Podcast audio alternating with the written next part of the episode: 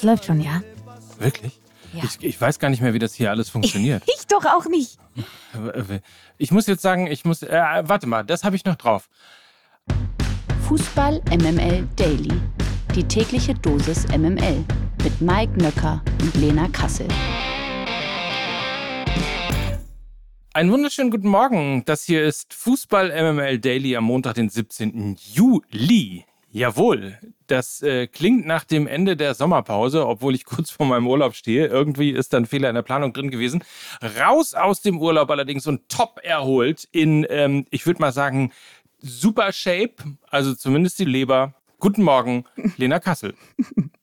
Guten Morgen. Ja, also ähm, mein derzeitiger Status lautet, also wenn wir jetzt noch irgendwie äh, SchülerVZ hätten oder Facebook, dann würde jetzt in meiner Statusleiste stehen Broke but happy. Broke but happy. Das, aber das klingt, äh, das ist, würde ich mal sagen, irgendwie auch ja für mein Leben. So ist es. Uh, welcome back erstmal. Ich freue mich ja, sehr genau. wieder. Äh, ich freue mich, dass wir wieder hier sind und ich glaube, sehr viele da draußen freuen sich auch, dass wir beide wieder da sind, lieber Mike. Und ich glaube, so richtig viel verpasst haben wir ja nicht. Ich habe mal zusammengefasst, was so die letzten Wochen passiert ist, äh, in der wir ja nicht gesendet haben. Also äh, Adeyemi ist mit Loredana zusammen.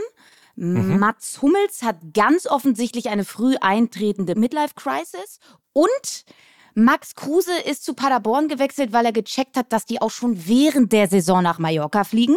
Also ich glaube, damit haben wir alles zusammengefasst. Siehst du, das hast du richtig gut erkannt, äh, obwohl du ja nicht da warst. Äh, immer, ich kann es versprechen, weiter auf Ballhöhe. Lena Kassel für Fußball MML. So, und dann können wir uns jetzt auch mal wirklich um die richtig wichtigen Dinge kümmern, nämlich um das hier. Weiber, immer Weiber. Es wird allerhöchste Zeit, dass wir euch nämlich für die WM der Frauen fit machen. Am Donnerstag wird das Turnier eröffnet und damit ihr bis dahin über alles Bescheid wisst, sprechen wir heute mal über ein paar Spielerinnen und natürlich auch über ein paar Nationen.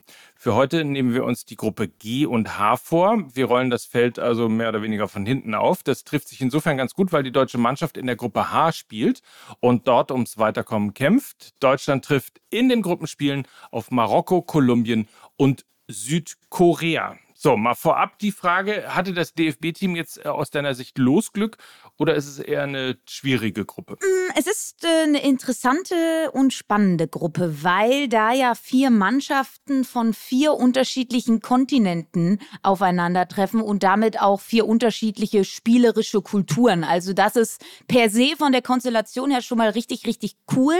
Und natürlich ist Deutschland der nominelle Favorit der Gruppe.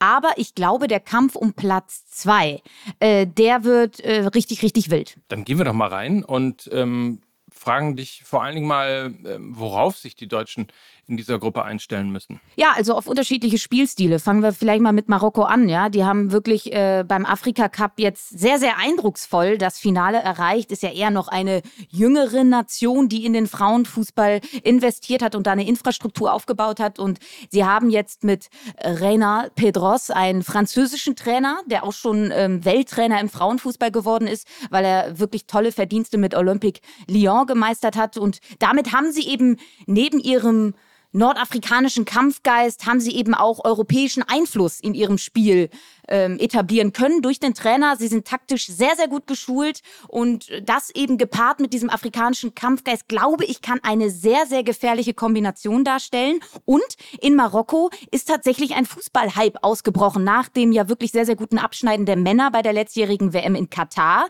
Und die Frauen nehmen von diesem Fußballhype eben auch etwas mit und sie sind zwar unerfahren, aber äh, sie sind, glaube ich, sehr, sehr gefährlich ob dieser Konstellation und sie sind ja auch das erste arabische Team oder die erste arabische Nation, die überhaupt erst bei einer Weltmeisterschaft der Frauen äh, sich qualifiziert hat. Und das könnte eben auch ihre größte Waffe sein. Also direkt das erste Gruppenspiel der Deutschen gegen Marokko, glaube ich, wird nicht ganz so einfach. Dann sind da noch so Mannschaften wie Südkorea, die sehr, sehr erfahren sind, die sehr viel Struktur in der Defensivarbeit haben, wie es asiatische Teams eben immer auf den Platz bringen. Und dann ist da noch Kolumbien. Und ich glaube, Kolumbien. Die Kloppertruppe von Kolumbien. So, du hast es mitbekommen. Ne? Du hast es mitbekommen. Ein Testspiel gegen Irland wurde nach 20 Minuten abgebrochen, weil die Kolumbianerinnen zu hart gespielt haben. und äh, wirklich die Irländerinnen Angst um ihr körperliches Wohl haben. Also, ich glaube, das zweite Gruppenspiel, das wird so ein bisschen der Seismograph für das weitere Turnier werden, weil eben Deutschland da gegen diese Kolumbianerinnen ran muss und die sind sehr, sehr kampfstark und man hat gesehen, dass die deutschen Frauen sich mit dieser Spielart ein bisschen schwer tun. Im letzten Test gegen Sambia haben sie ja mit 3 zu 2 verloren. Auch Sambia ist eine sehr kampfstarke physische Truppe gewesen und ich glaube tatsächlich, wenn die deutsche Mannschaft dieses zweite Gruppenspiel gegen Kolumbien relativ gut gestaltet.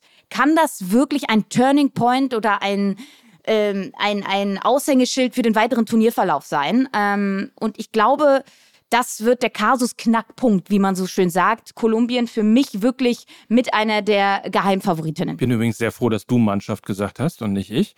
Ähm, aber das nur am Rande. Wie, oh würdest du eigentlich, wie würdest du eigentlich die Stimmung rund um das DFB-Team so wenige Tage vor dem Turnier beschreiben? Hast du da irgendwie was äh, Leuten hören, was mitbekommen? Ja, ich habe ja in den letzten Wochen ähm, mit einigen Spielerinnen äh, sprechen dürfen und sie freuen sich tatsächlich sehr, sehr auf das Turnier. Sie haben aber, glaube ich, auch ein wenig ambivalente Gefühle, weil natürlich äh, sie auch mitbekommen, dass hier in Deutschland ein riesiger Hype um den Frauenfußball da ist, ob des sehr erfolgreichen Abschneidens bei der letztjährigen EM. Das heißt, es ist sicherlich auch sehr, sehr viel Druck mit dabei. Das hat man auch in den jüngsten Testspielen gegen Vietnam und Sambia gesehen, ähm, auch gegen Brasilien. Sie haben sich schwer getan. Ich habe das Gefühl, ihnen fehlt noch ein bisschen die Leichtigkeit.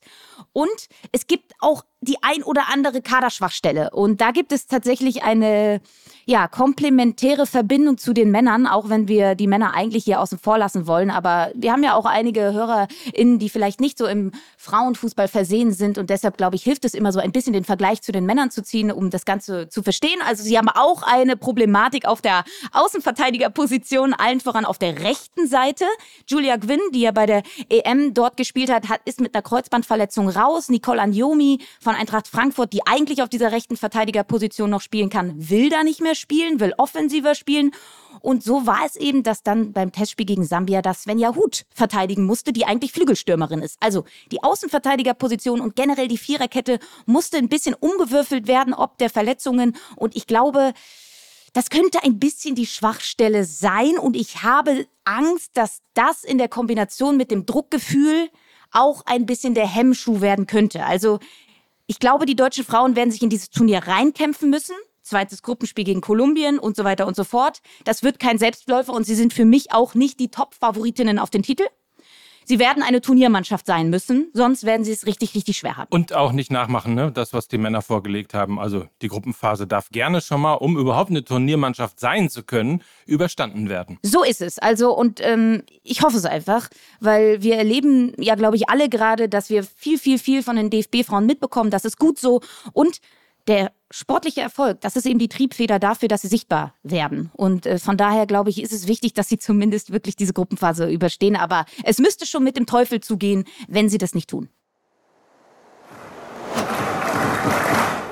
Werfen wir noch einen Blick auf die Gruppe G. Argentinien, Italien, Schweden und Südafrika treffen dort jeweils aufeinander. Wie schätzt du diese Gruppe ein?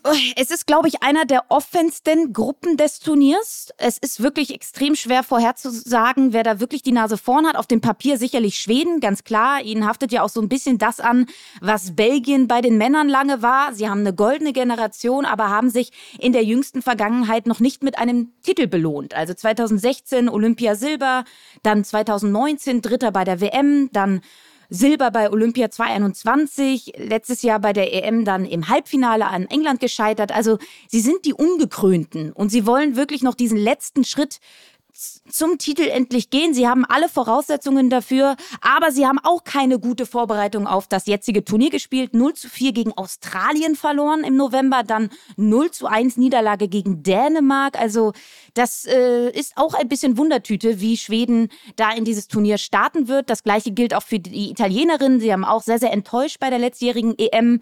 Und dementsprechend glaube ich, wird das Spiel Argentinien gegen Südafrika das wird das Spiel um Platz zwei werden. Wenn wir jetzt mal davon ausgehen, dass Schweden auf Platz eins kommt.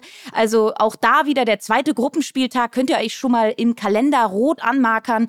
Argentinien gegen Südafrika in der Gruppe G wird, glaube ich, das vorentscheidende Duell um diesen zweiten Tabellenplatz. Auch Südafrika ähnlich wie die Kolumbianerinnen ein Geheimfavorit auf, den, äh, auf dem Zettel vieler, vieler ExpertInnen. Sie sind Afrikameister geworden. Sie haben ja auch so ein bisschen Bohai um ausbleibende Prämien gehabt, haben ja gestreikt. Das ist jetzt aber beigelegt. Also auch das kann beflügelnd wirken. Und von daher glaube ich, auch das ist eine Gruppe, die nicht so gut vorherzusehen ist. Und ähm, das macht das Ganze auch geiler, weil wir haben auch schon Gruppenphasen erlebt bei den Weltmeisterschaften der Frauen, die wirklich sehr, sehr viele deutliche Ergebnisse hatten. Und ich glaube nicht, dass das bei diesem Turnier der Fall sein wird. Und das ist noch ein Argument mehr, einzuschalten. So, Gruppe G und Gruppe H haben wir jetzt gehört, aber lass uns noch mal auf einzelne Spielerinnen blicken. Gibt es da Stars, die so hervorstechen oder auf die man auch ein Auge werfen sollte? Ja, also ich glaube, wir können natürlich bei den Deutschen das schnell abhandeln. Alexandra Popp hat eine überragende EM gespielt, fast den goldenen Schuh geholt. Auch Lena Oberdorf, eine Sechserin, die auch den DFB-Männern gut tun würde. Äh, das sind so ein bisschen die Stützen des deutschen Teams. Und natürlich auch Torhüterin Merle Froms. Ich glaube, sie ist einer der besten Torhüterinnen des gesamten Turniers. Ähm, also ist sie gut in Form, kann sie auch die defensiven Schwächen des deutschen Teams kaschieren. Das ist zumindest so ein bisschen meine Hoffnung. Dann habe ich ja auch schon äh, über Kolumbien gesprochen. Da ist eine Spielerin Linda Caicedo. Sie ist Stürmerin von Real Madrid. Sie ist ein Riesentalent und zwar nicht nur in der kolumbianischen Mannschaft, sondern wirklich auch schon auf der Weltbühne. Sie ist gerade erst mal 18 Jahre alt, hat auch die Trikotnummer 18. Also da mal ganz besonders drauf achten. Sie hat mit 14 schon in der Nationalmannschaft Kolumbiens debütiert und hat wirklich einen ganz, ganz großen Anteil daran, dass Kolumbien ins Finale der Copa America eingezogen ist. Hat da auch zwei Tore bei beigesteuert. Also sie ist wirklich ähm, ein Talent, glaube ich, was so ein bisschen auch den Durchbruch bei dieser WM schaffen könnte. Dann ähm, auch auf Schwedens Seite Stina Blackstenius und Hanna Bennison. Ähm, das sind auch zwei Spielerinnen, die man auf dem Zettel haben dürfte, weil äh, sie offensiv richtig, richtig Laune machen und dann vielleicht noch eine Routinier. Äh, ich hoffe, ich spreche es richtig aus. Ja, Rislanu Shebak, bitte. Ähm, verzeiht mir, wenn es nicht richtig ist, sie ist äh, die marokkanische Kapitänin, 32 Jahre alt, Trikot Nummer 7, ähm, wirklich eine Koryphäe des nordafrikanischen Fußballs, Torschützenkönigin beim Afrika Cup geworden. Und auch die solltet ihr auf dem Zettel haben, wenn es äh, um diese Gruppen G und H geht. Donnerstag geht's los, die äh, WM der Frauen im Fußball. Und wir schauen natürlich morgen auf weitere Gruppen. Insofern, wir machen euch fit für die WM. Morgen geht's weiter. Alles andere als weltmeisterlich. Wenige Tage vor der Frauen-WM äh, sieht sich die FIFA schweren Sexismusvorwürfen ausgesetzt. Das geht aus einem Bericht der englischen Daily Mail hervor. Wie aus E-Mails der FIFA-Schiedsrichterabteilung, die der Zeitung vorliegen, hervorgeht, wurden bei einer Schulung von unparteiischen Spielerinnen systematisch vom Training ausgeschlossen. In den E-Mails werden Vereine aus Sydney aufgefordert, männliche Spieler ab 15 Jahren zu den Übungen im Olympiapark der australischen Metropole für die an der WM teilnehmenden Schiedsrichter abzustellen. Von weiblichen Profis ist trotz der anstehenden Weltmeisterschaft nicht die Rede. Als Belohnung werden den Fußballern für die rund zweieinhalbstündigen andauernden Trainings 30 Euro versprochen. So, laut der Daily Mail hatte ein Verein aus Sydney dennoch sein Frauenteam zu den Übungseinheiten geschickt. Diese sollen aber von den Offiziellen des Weltverbands ignoriert worden sein. Die Spielerinnen hätten den Olympiapark schließlich verlassen, ohne gespielt zu haben. Bislang verzichtete die FIFA auf eine Stellungnahme, aber tolle Vorzeichen mal wieder auf jeden Fall. Uli Hoeneß gefällt das. Das ist eine Sauerei. Endlich können wir wieder über Aussagen von Uli Hoeneß diskutieren. Im Trainingslager des FC Bayern am Tegernsee hat sich Hoeneß am Wochenende nämlich zu den Verhandlungen mit Harry Kane geäußert und sich dabei betont optimistisch gegeben. Zitat, er hat in allen Gesprächen ganz klar signalisiert, dass seine Entscheidung steht und wenn die bleibt, dann kriegen wir ihn.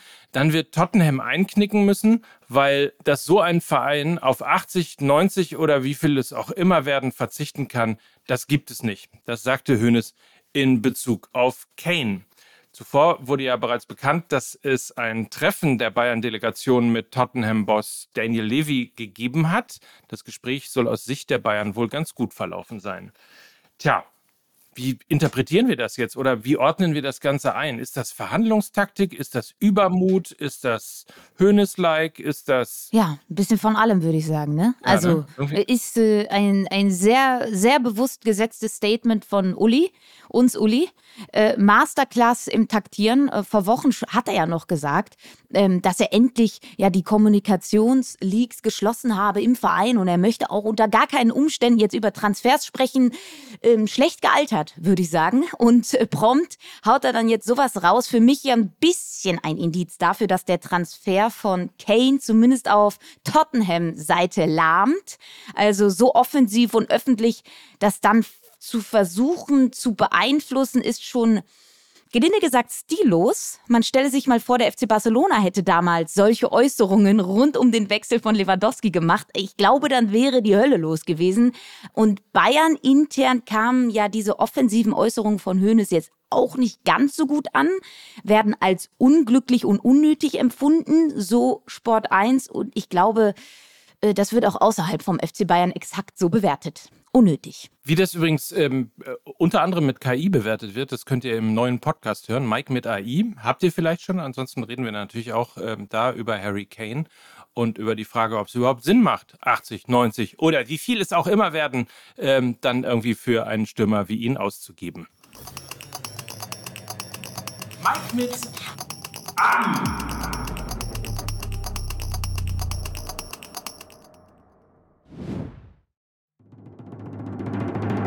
Die MML Gerüchteküche.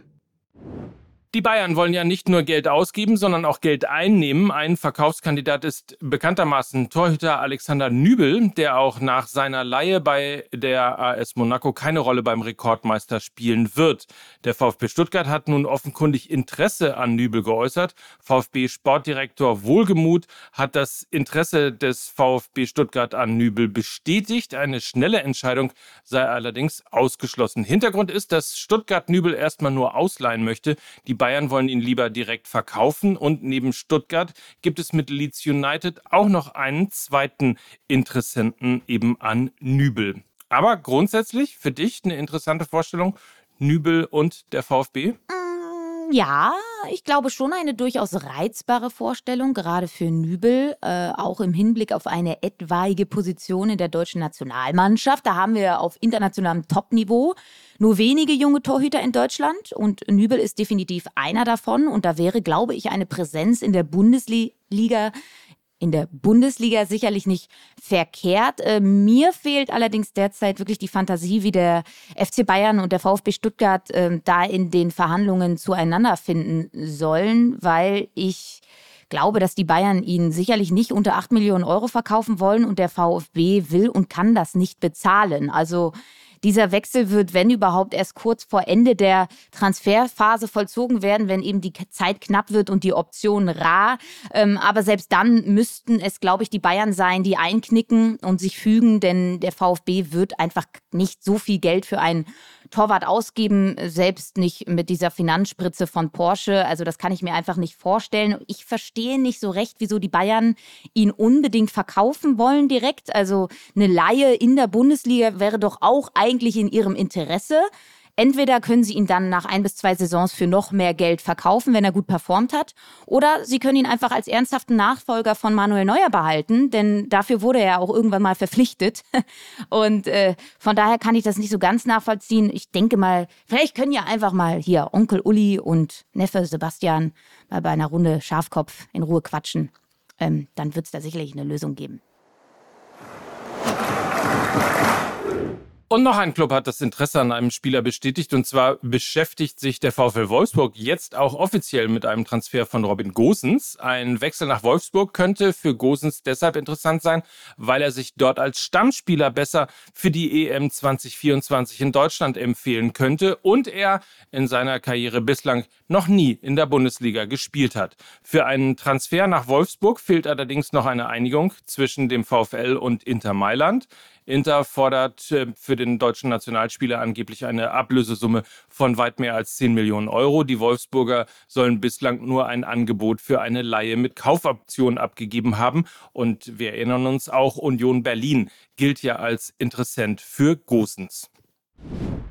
Auch das noch.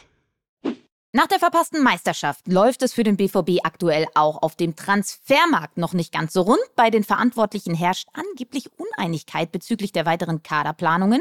In einem Bericht der Bild heißt es, dass sich Trainer Edin Terzic und Sportdirektor Sebastian Kehl mit Blick auf die Transferplanung uneins seien.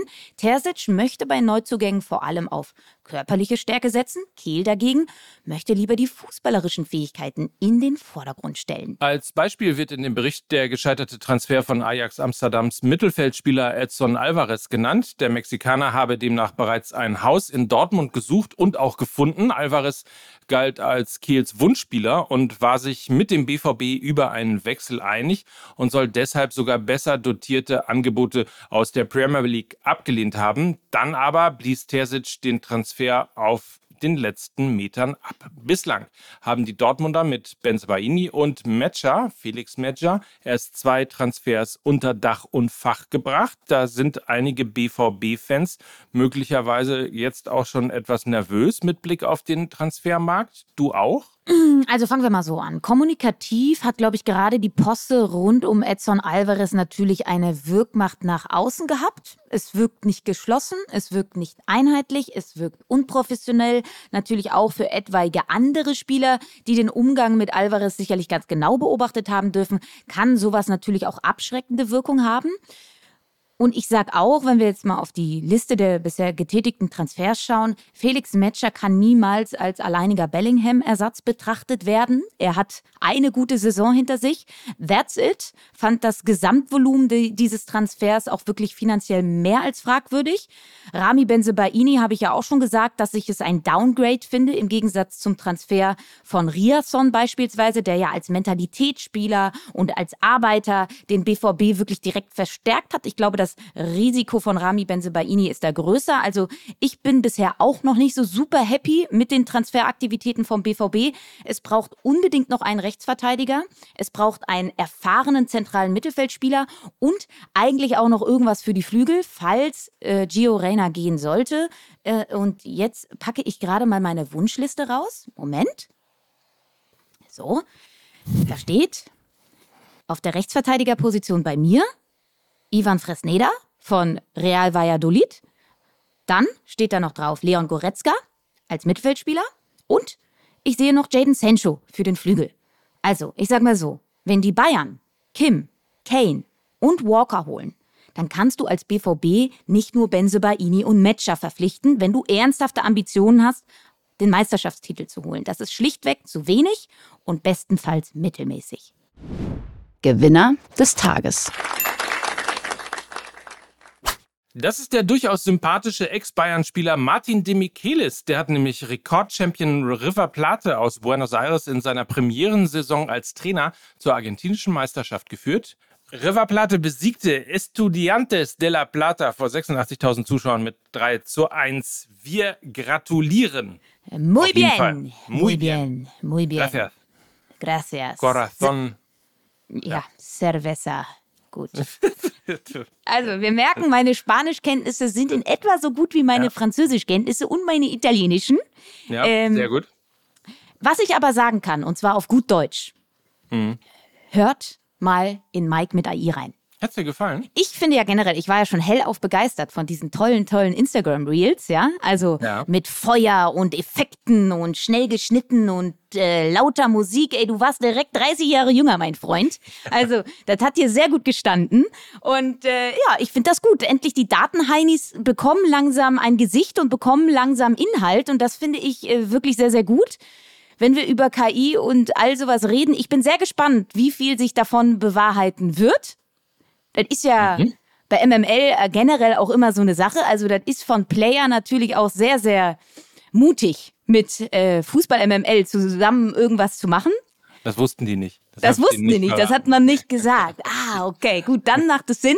Naja, jedenfalls solltet ihr da reinhören und dann solltet ihr natürlich unbedingt dranbleiben, weil wir haben wirklich eine pickepackevolle äh, Woche mit der WM-Vorbereitung ähm, und das solltet ihr nicht verpassen. Da bleiben wir auf jeden Fall auf Ballhöhe und werden euch richtig, richtig fit machen. Und natürlich muss ich nur mal sagen, Lena Kassel, natürlich bin ich 30 Jahre jünger. Also jetzt zum Beispiel als ein 84-Jähriger. Das ist äh, korrekt. Ja, In diesem Sinne, schön, dass du wieder da bist, Lena. Schön, dass du wieder da bist. Schön, dass ihr wieder da seid ähm, und schön, dass es weitergeht. Deswegen hören wir uns schon morgen wieder, wünschen euch einen feinen Tag und freuen uns auf morgen. In diesem Sinne, Mike Nöcker und Lena Kassel Fußball MML. Tschüssi. Dieser Podcast wird produziert von Podstars bei OMR.